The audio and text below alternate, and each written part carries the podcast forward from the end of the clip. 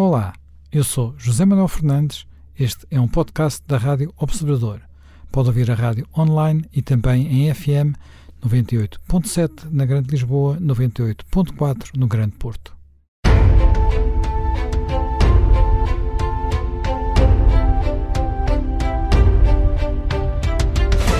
Bem-vindos de regresso ao Conversas à Quinta.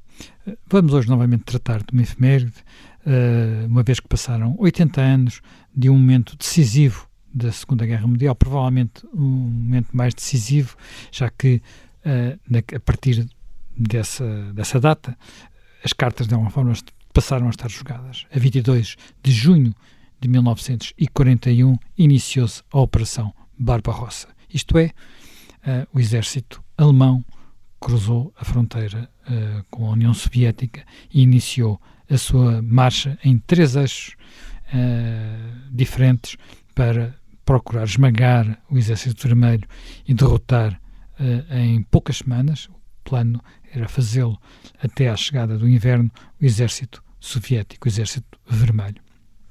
Como todos sabemos, essas operações militares não correram de acordo com o planeado. Uh, o inverno chegaria sem que nenhum dos objetivos militares fosse cumprido.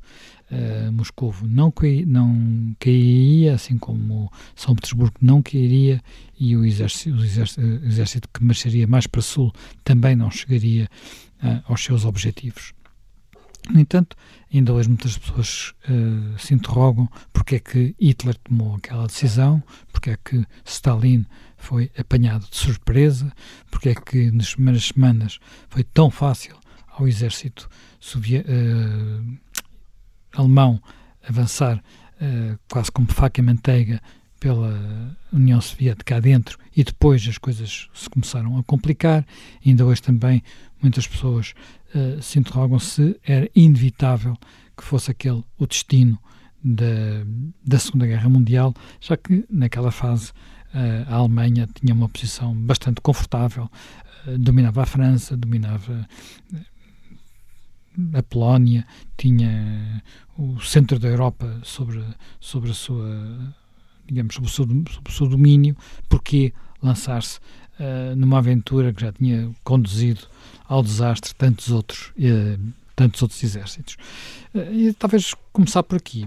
Uh, Jaime Garapinto, muitas, muitas, muitas pessoas têm dito que este, este conflito é um, era um conflito de alguma forma inevitável, já que é, é um em parte, um conflito uh, ideológico. Ideológico, ideológico no sentido, no sentido não apenas de, do conflito entre duas ideologias, portanto, a ideologia nacionalista e o comunismo, mas também um conflito, um, um conflito tem a ver com aquilo que é a essência de, de, de, do nazismo, a sua ideologia racial, o seu desprezo pelo, pelo, pelos povos, não apenas pelos judeus, mas também pelos eslavos, a ideia de que são povos menores que existem para leste, e também eh, a sua noção de que o povo ariano, o povo alemão, precisava de um espaço vital que não tinha.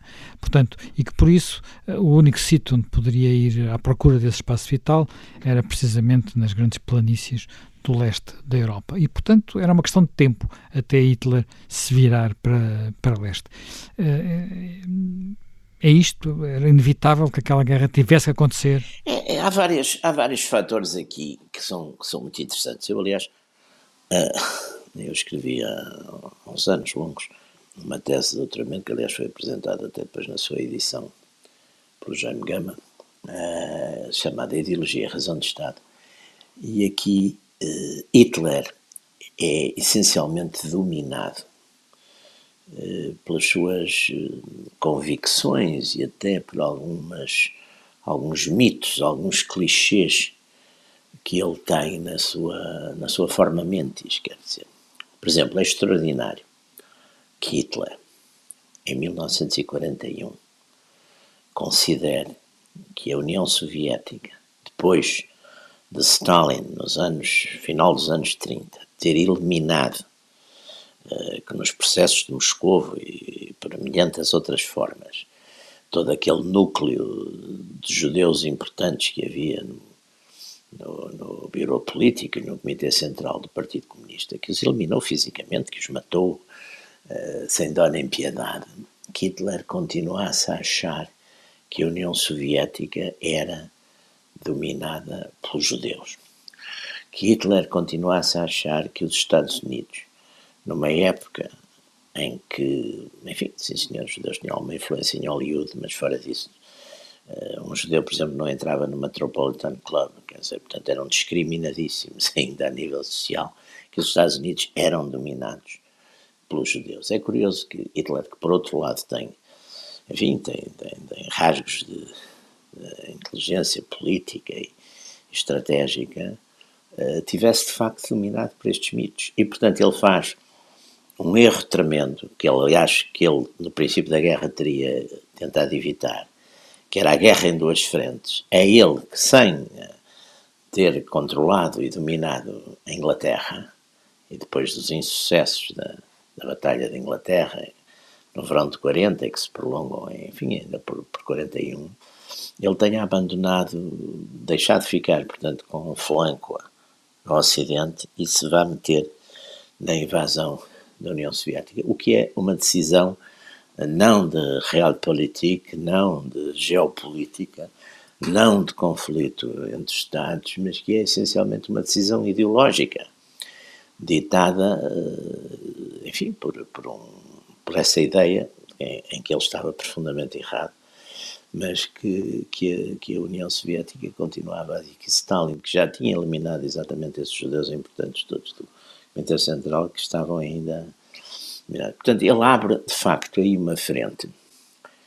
Depois ele tem outro problema também, na invasão. A invasão estava in, inicialmente pensada para ser na, na primavera, dizer, para abril. Só que o seu aliado recente, não é? Mussolini. Arranjou-lhe um problema nos Balcãs. Invadiu invadiu, exatamente, invadiu a, a Grécia e correu-lhe tudo muito mal. Portanto, Hitler, uma parte, algumas divisões blindadas que, enfim, estavam exatamente preparadas para fazer esse avanço, tiveram que ser deslocadas para, para a invasão dos Balcãs, para a invasão da Grécia, etc. E, portanto, isso também lhe atrasou dois meses que irão contar muito negativamente em tudo o que se passa. Por outro lado, e isto para mim é o ponto mais interessante e mais importante, Uh, quando os alemães invadem, invadem ali pela, pela, zona da Ucrânia, não é? Eles na Ucrânia, a Ucrânia tinha sido uma grande vítima do, do comunismo no, no, no, princípio dos anos 30, não é? Com as famosas fomes da, da Ucrânia, uma fome política causada determinantemente por Stalin para, enfim, para, para fazer, eh, para exportar o grão e com o grão, digamos, de certo modo, financiar uma série de projetos de industrialização da União Soviética e, portanto, a Ucrânia é uma vítima com 3 ou 4 milhões de mortos. Há fome, fome política, fome ditada pela política, não é? Como também há, isso vai acontecer mais tarde. Estamos também. a falar do Lodomor, não é? Do Lodomor, exatamente. Isso vai acontecer também mais tarde na, na China, com Mao Tse-tung, com o grande salto em frente, só que aí morrerão não não 3 ou 4 milhões, mas 30 ou 40 milhões, ou talvez mais, quer dizer, dessas loucuras, de facto, desses sistemas.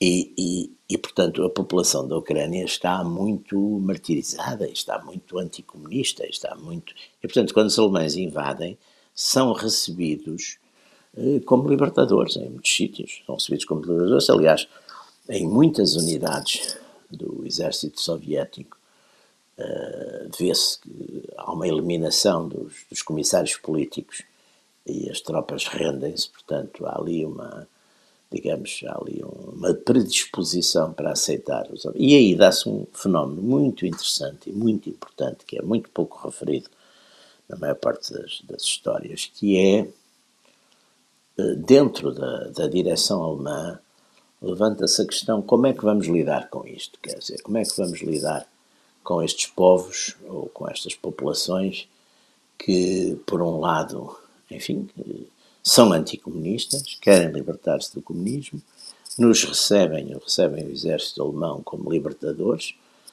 Eh, como é que vamos fazer? E aí formam-se, digamos, duas linhas. Uma que curiosamente é, tem muito a ver com aquele núcleo de oficiais, alguns dos quais mais tarde vão ser os conspiradores anti-hitlerianos de 1944, como uh, vários, vários elementos, não é?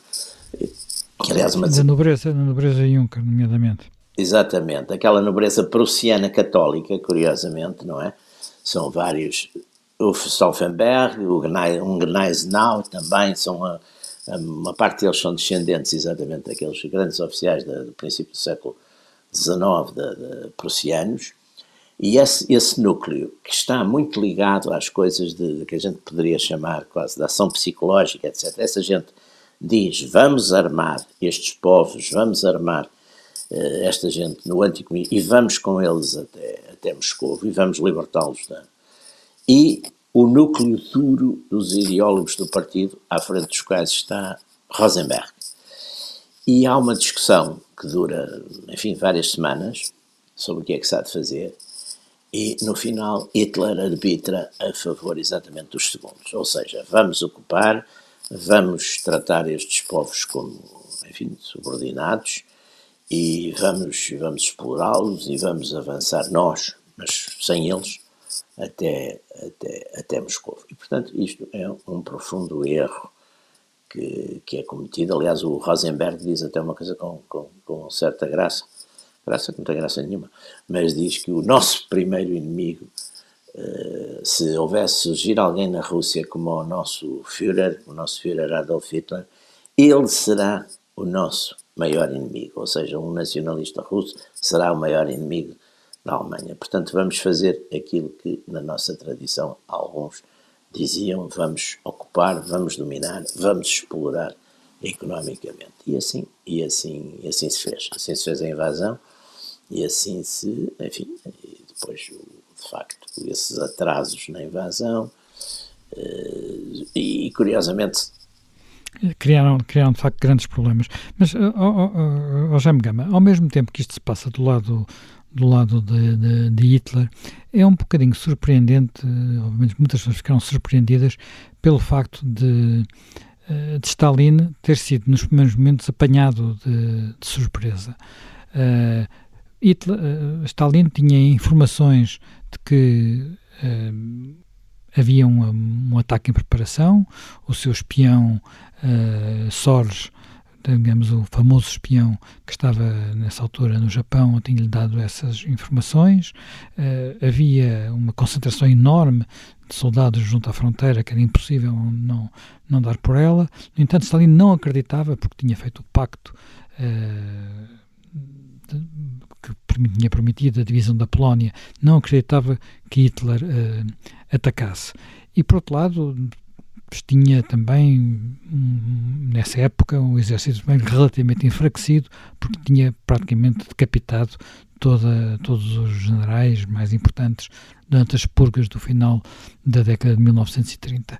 Ele uh, é apanhado uh, realmente desprevenido, isso é compreensível Bom, é, é compreensível, isto é, é, é, aquilo que ele fez. É aquilo que aconteceu, não é? É o que aconteceu. É, é, o que hoje se julga, ele terá interpretado o, os sinais que lhe chegavam de uma preparação da invasão alemã como é, mensagens mistificadoras do serviço secreto inglês para tentar quebrar o pacto germano-soviético e, e, e, portanto, para tentar criar ali um fosso. Porque para Stalin o pacto germano-soviético tinha tido uma grande importância. Stalin tinha conseguido recuperar alguma da fronteira da antiga Rússia que a Revolução Russa e Lenin tinham perdido e que tinham abdicado. Sim, e, e não, tinha... só parte, não só parte da Polónia, como a Lituânia, a Estónia, sim, ali, esses países. A Bessarabia, a, Bucovina do Norte, e portanto tinha conseguido uh, reajustar um pouco a sua fronteira num contexto adverso.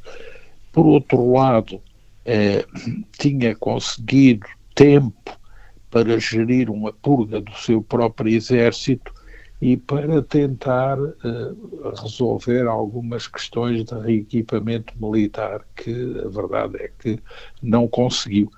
Porque se nós virmos nessa ordem de batalha, uh, os russos têm números maiores, têm cifras maiores e os alemães têm quantitativos menores e, portanto, Stalin aí demonstra que tem uma deficiência de informação que se apoia muito nas linhas estáticas que estavam uh, construídas e, e, que não, não previu aquele ataque de surpresa.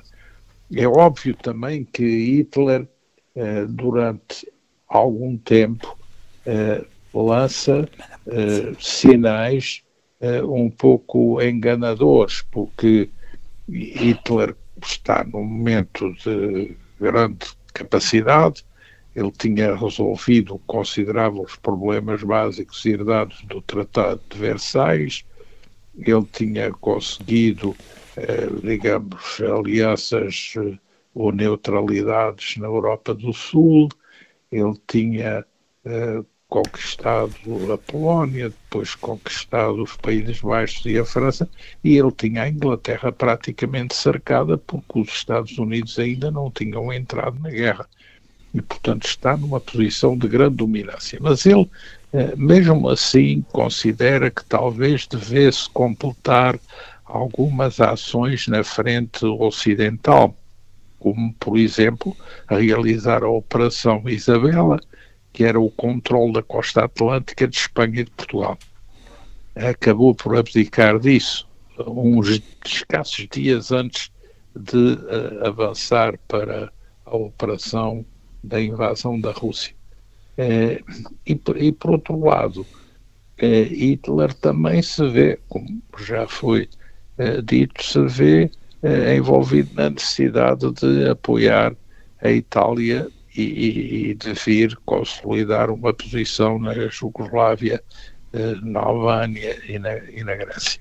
Bom, agora, a decisão de ir para o leste e de realizar essa invasão da Rússia uh, ocidental, da Rússia europeia, uh, é algo que joga muito de, ao encontro de, das teorias de criação de uma ordem nova internacional, que no caso de Hitler temos que ver, não tem apenas uma dimensão económico, geopolítico, político, cultural, tem também uma dimensão racial, porque eh, tal como essa reordenação europeia e mundial é vista por Hitler, assenta eh, num núcleo duro europeu, que é o núcleo germano uh, povos do Norte.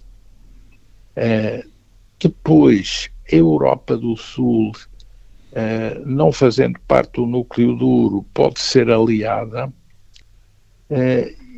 e depois a Europa do Leste deve ser controlada e subjugada. E isso é o que está muito por detrás dessa ideia de expansão para leste, que é uma ideia geopolítica que vinha do antecedente, porque a ideia do espaço vital, da necessidade de expansão para leste, da necessidade de gerir melhor toda uma área com imensos recursos agrícolas, minerais, petrolíferos, é uma ideia muito desenvolvida do tempo do Kaiser uh, Guilherme II e, e, e por uma série de geopolíticos que pondo menos acento na questão racial, não deixaram por isso mesmo de pôr mais acento na questão espacial, como por exemplo uh, Karl uh, Haushofer e outros. Ou seja, a ideia de que a Alemanha tinha sido negada por uma potência marítima, a Inglaterra, no seu acesso às matérias-primas e aos recursos internacionais e que necessitava de reconstituir um espaço terrestre forte que contrabalançasse a hegemonia marítima do, do Império Britânico. É, é, essa é a filosofia que está por detrás Mas uh, com Hitler soma-se a essa visão espacial também a visão racial, porque os eslavos eram considerados por Hitler, digamos, um pouco acima dos judeus e dos ciganos e, e dos deficientes. Eram uh, considerados também uh, subhumanos, para utilizar a própria expressão que era usada na ideologia nazi. Os nórdicos seriam aliados. Portanto, há aqui, nesta caminhada para leste, a ideia de que, eh, ao realizar isso de uma maneira rápida, porque Hitler previa que o desenlace da campanha de conquista da Rússia eh, se resolvesse em cinco, seis meses, houvesse uma força que desse o checkmate final à Inglaterra que permitisse depois o controle do canal de Suez, do Egito e da Palestina, o controle de Gibraltar com a Operação Félix e, e, e portanto, que a asfixia do Império Britânico levaria a que a operação final do assalto à Inglaterra fosse uma questão que, quando se desse, já praticamente a Inglaterra estaria completamente rendida. Bem, nós terminamos aqui a, primeira parte, fazemos um intervalo, regressamos dentro de alguns minutos. Estamos de regresso ao Conversas à Quinta. Eh, estávamos a recordar eh, a Operação Barbarossa, que se iniciou há exatamente 80 anos, e eh, esta operação foi marcada por uma tensão entre vários, entre várias, digamos, mensagens, ou, ou se quisermos, é o renascimento de, e a utilização uh, de várias ideologias, e não foi apenas, e é, e é curioso que nesta altura uh, José Stalin, que sempre tinha sido um apologista e tinha feito, digamos, da ortodoxia uh, comunista, vai apelar à, à, à, velha alma russa para, para, para resistir à invasão alemã. E mesmo nas zonas onde os alemães entram ao princípio e onde são bem recebidos, como o Jaime Nogueira Pinto recordava há pouco, eh, na Ucrânia, a forma como eles lidam com, com, com a população acaba por eh, também dar problemas, portanto eles não, não numa primeira fase inclusive levantam batalhões e têm, e têm alguma colaboração dos, dos ucranianos, mas a seguir é precisamente nesses territórios que se vai iniciar uh, em larga escala o extermínio uh, dos judeus, portanto, uh, o chamado Holocausto a tiro, antes de começar com as primeiras grandes matanças, na, nomeadamente em cidades como Kiev e Minsk, portanto, o que vão, o que acaba por provocar também uma reação nacionalista mesmo nessas regiões onde poderiam, as coisas poderiam ter corrido de, de outra forma. E, portanto, há aqui uma, uma mistura que faz com que ainda hoje na Rússia se recorde esta, esta guerra como a guerra patriótica, a grande guerra patriótica, é assim que ela é, é recordada. E, portanto, há, uh, e, tudo, e todo o pensamento geopolítico russo hoje continua a, a, a, remeter para a recordação não apenas desta guerra, mas também da invasão napoleónica e para a necessidade da profundidade estratégica do país. O que uh, marca, e não podemos esquecer isso, marca sempre a forma como líderes como Putin olham quando olham para o Ocidente e para a distância que eles julgam que Moscou tem de estar do exército que lhes fica mais próximo, não é assim?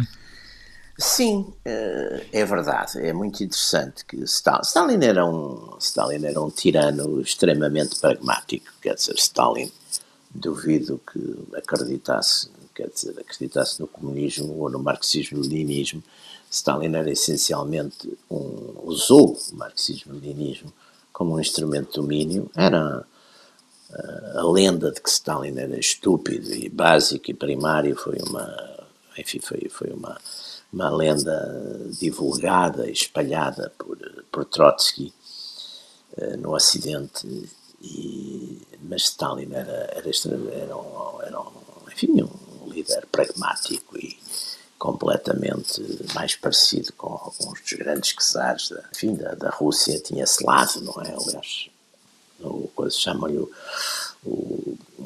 alguns biógrafos chamam-lhe exatamente o czar vermelho, não é? Eh, Stalin percebe perfeitamente que o marxismo-leninismo não mobiliza coisíssima nenhuma, quer dizer, não, não é em nome do marxismo-leninismo que os russos se vão bater para defender a Rússia, não é? A terra russa. E então faz uma volta muito interessante, quer dizer, apela exatamente para o patriotismo, para o nacionalismo, ele que era líder de um, de um partido internacionalista e, e, que, enfim, teoricamente o marxismo-leninismo exatamente é contra as pátrias, contra as, contra as nações, não tem o pareado uh, classe operária, não, não é? Tinha pátria, não é? Não tinha pátria. Proletariado não tem pátria, não é? Não há fronteiras, aliás, o próprio internacional é incisiva nisso, de não haver fronteiras, então ele faz um grande apelo exatamente ao patriotismo russo ele faz um grande apelo, inclusive uh, nessa altura havia umas grandes perseguições ao cristianismo, à Igreja Ortodoxa, ele para com isso. Havia uma associação qualquer, se não estou em erro, chamava-se Liga dos Sem Deus, que eram, publicavam umas, umas publicações muito antirreligiosas. Stalin faz à maneira dele, fecha essas coisas, liquida, manda liquidar ou fuzilar num campo de concentração lá esses responsáveis pela Liga dos Sem Deus, restaura alguns elementos, aliás, dos, dos regimentos tradicionais da, da, da, da velha Rússia, e portanto, é em nome da defesa da pátria, não é? Da Rodina, não é? Em nome disso, que os russos se vão bater e se vão bater com grande energia, como se bateram, aliás, contra Napoleão, quer dizer, portanto, toda essa, toda essa parafernália da, da resistência nacional é curiosamente eh, explorada e dinamizada por Stalin exatamente para salvar uh, salvar a, a, Rússia, não é? A mãe Rússia nesse momento que ela está que ela está invadida, quer dizer, que está invadida e que está, está a ser ocupada uh, por exércitos, pelas forças alemãs, que de facto têm, na altura, uma grande superioridade em termos mecânicos, em termos de, em termos de estratégicos, em, em, tudo isso, quer dizer, porque exatamente como, como o Jaime, Gama e o Zé estavam há pouco a dizer, uh, essas purgas que Stalin tinha feito no Exército Vermelho tinham liquidado, enfim, um, alguns dos oficiais mais capazes e mais uh, estrategicamente melhores do, do, Exército. Portanto, é esse Exército purgado, não é? Que, que estava em grandes dificuldades para, para se defender e para resistir. Portanto, Stalin, nesse aspecto, assume e, e manipula, digamos, ou utiliza o nacionalismo e, portanto, os atuais governantes russos, uh, que têm, enfim, têm a noção da, exatamente, não, não são comunistas, mas têm a noção da importância da história e a importância do patriotismo russo, mobilizam e pegam e guardam essa, juntam na, na mesma tradição exatamente a resistência a, a, Napoleão, não é? Em 1812, 1813, e a resistência a Hitler em 1941, 44, 45, não é? Portanto, isso é um ponto também interessante para se perceber exatamente onde é que estamos quando queremos perceber a história contemporânea, não é? Eh, Jaime Gama, eh, independentemente disto, eh, há outros aspectos importantes, que, e um dos aspectos importantes é que até esta, até esta ofensiva o exército alemão parecia imparável. tinha tido vitórias extraordinárias em termos de, da velocidade e da eficiência em, enfim, já não falo na Polónia, que era um pequeno adversário, mas sobretudo em França, e em contrapartida o exército soviético parecia um gigante de pés de barro. Uh, pouco tempo antes não tinha conseguido quase nada uh, no confronto com a pequena Finlândia. E de repente, uh, às portas de, de Leningrado, às portas de Moscovo, consegue não só parar, como inclusivamente desencadear contraofensivas contra o exército alemão.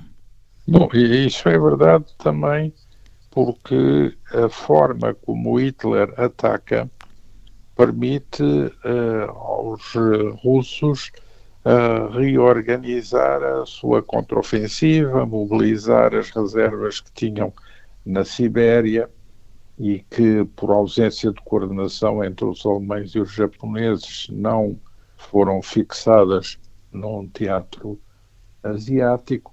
E, por outro lado, também porque uh, a grande capacidade do exército alemão uh, deve ser escrutinada em termos uh, técnicos, porque a ofensiva, que tem a maior ofensiva já mais feita no plano militar, são 3 milhões de homens, 3 mil blindados, 2.700 aviões, 600 mil uh, cavalos, muito úteis, e 600 mil eh, viaturas motorizadas, aliás, 80% das quais pertencentes ao exército francês. E, e, e, e, tudo isso que é posto em movimento para diante com o apoio de finlandeses, ao menos, e húngaros, eh, depois acrescentaram-se outros, a Itália, a Espanha também e a Eslováquia também lá estiveram, mas eh, tudo isso também, eh, se era eh, devastador na sua parafernália completa, mas também não era perfeito, porque eh, os alemães não estavam preparados em termos de equipamento de pessoal para o inverno prolongado. Mas eles não esperavam chegar ao inverno prolongado, esperavam resolver o problema antes. Exatamente. Depois, o próprio armamento alemão gripava facilmente ao gelo, a tal ponto que os soldados tinham que urinar nas armas para poder disparar. É, os próprios aviões de ataque eram aviões de ataque ar-solo, eh, tinham que ter eh, fogueiras debaixo dos motores para co conseguir descolar de manhã. E os aeroportos, como o inverno foi muito duro, os aeroportos de campanha previstos estavam ainda alagados, não tinham secado. Havia deficiências de comunicação, porque muitos dos blindados não tinham ligação a rádio, os aviões também não tinham ligação rádio ou seja, há também um vasto conjunto de insuficiências do, do lado alemão. A, a própria coordenação uh, sofreu um grande vazio na zona central uh, europeia.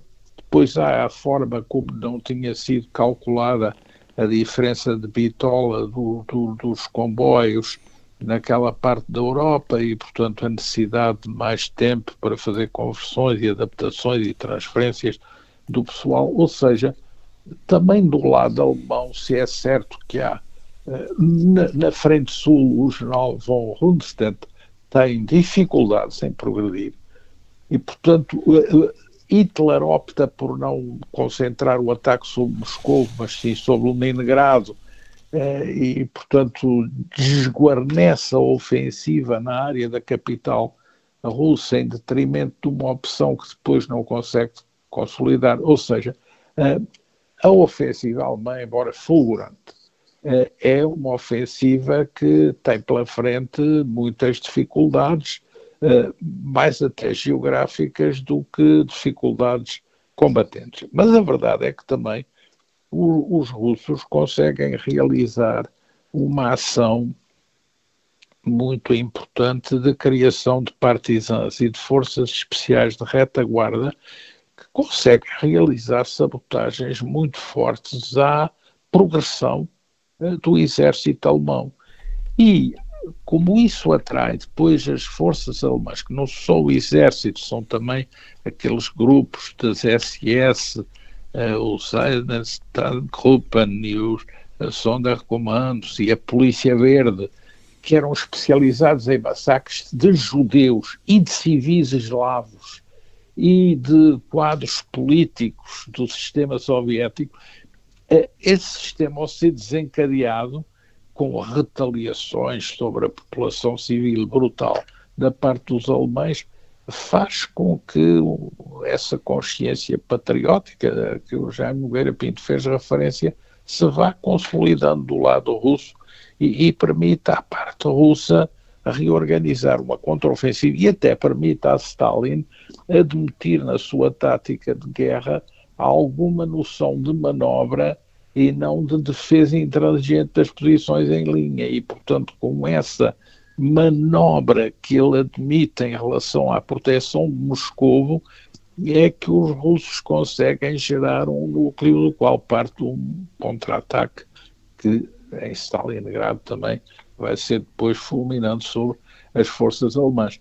Mas, eh, digamos, a própria natureza da ofensiva alemã, a sua incapacidade de largar uma mensagem política para as populações que, sendo anticomunistas, eh, desejariam até apoiar os alemães, mas que não encontram eco, porque vê que a solução política defendida eh, pelos alemães é uma supressão de toda e qualquer identidade eslava na tal solução da ordem nova que o Hitler queria criar, embora houvesse essas soluções, por exemplo, Rosenberg, que defendia que os eslavos não russos deviam ter alguma autonomia e independência no sistema, se devia criar uma Östland nos Bálticos e na Bielorrússia, a Ucrânia e os seus vizinhos deviam ser uma entidade própria, o Cáucaso também, e que devia haver uma Moscóvia reduzida à área metropolitana de Moscovo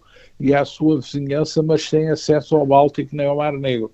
Portanto, uma ordenação política tutelada, é certo, pela Alemanha e que uh, ficasse articulada não só no plano político, mas no plano económico, com uma espécie de mercado integrado pelas linhas de caminho de ferro, pelas autoestradas, pelos canais a ligar o sistema fluvial na Rússia europeia e que tudo isso permitisse defender aquela linha do duplo A, uh, Arcangel Astrakhan, da Rússia europeia, empurrando para lá, dos, exterminando os judeus, exterminando o mais possível de eslavos, sobretudo russos, e empurrando para lá dos Urais, para a Sibéria, o que fosse um remanescente eslavo que ficaria ali numa posição muito longínqua e, portanto, que já não perturbaria este esquema da reordenação ariana previsto por Hitler e pelos seus adeptos para a Europa.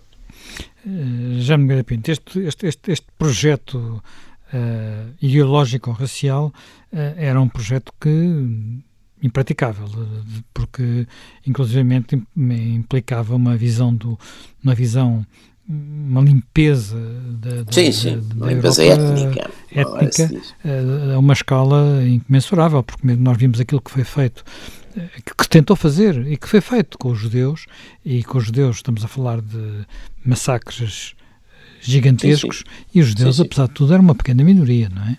Exatamente. Quando se passarmos dos judeus para os eslavos, então, Exatamente. Bom, mas a ideia dos eslavos era mais pô-los a trabalhar por conta dos. Do, Sim, por conta mesmo, dos, aliás, mesmo, escravizá mesmo escravizá-los. Há aquele era... livro muito interessante do Robert Harris, não tenho erro, Vaterland, que era exatamente um, uma distopia, quer dizer, era sim, uma, sim, uma história da Alemanha teria ganho a guerra, não é? Portanto, não, o, o problema, o problema de, de, de, de facto de Hitler e da Alemanha hitleriana e tudo isso é que digamos, partindo de uma reivindicação histórica que era, de facto, a maneira como a Alemanha foi tratada em Versailles foi, de facto, uma, uma forma de uma, de uma brutalidade, de uma violência, de, e que, portanto, gerou no, no, alemão médio e patriota um grande espírito de, de reação e de reivindica, e que Hitler aproveitou, mas depois Hitler tinha, de facto, um lado enfim, eh, chamamos assim, eh, paranoico e etnocêntrico, não é? E, nem, e, e, penso que não percebeu também uma coisa que é que um império nunca pode ser etnocêntrico. Quer dizer, ele no fundo criou um Reich, aliás, como se chamava, não é? próprio Reich, um Reich, o Império é exatamente uma, um espaço de convívio, aliás, nisso o Império Romano era o grande modelo e os, e os ingleses no, século XIX há vários. Não, se quisermos, desde o Império Persa, desde o Império Persa, que foi o primeiro grande, o primeiro império grande é um império. Espaço, é, um, é um espaço um em que soube uma, uma, um comando político, chamamos assim, autoritário e central, se juntam precisamente povos de raças diferentes, de religiões diferentes, e que exatamente é um espaço de paz, no fundo foi o grande sucesso, e aliás é muito interessante, porque há vários, há vários autores ingleses da segunda metade do século XIX que exatamente defendem, enfim, até esse paralelo entre o Império Romano e o Império Inglês, e que estão exatamente a isso, é um império, com uma preocupação também que é muito importante. Uma das razões de justificação dos impérios, e o próprio Império Romano, é o serviço aos próprios povos do Império. Quer dizer, portanto, não é uma coisa. O Império não é uma coisa de extermínio. Uma nação pode ser, pode ter uma teorização de, de, de, de racialidade pura, não é? Uma nação, nasceu, é, aliás, é, a raiz é, tem a ver com isso. Agora, um império, um império racial, de certo modo, é uma contradição em términos, não é? Um império racista, sobretudo neste caso, em que implicava eliminação e, de certo modo, escravização de uma parte, digamos, dos membros desse, desse império. E, portanto, como todos.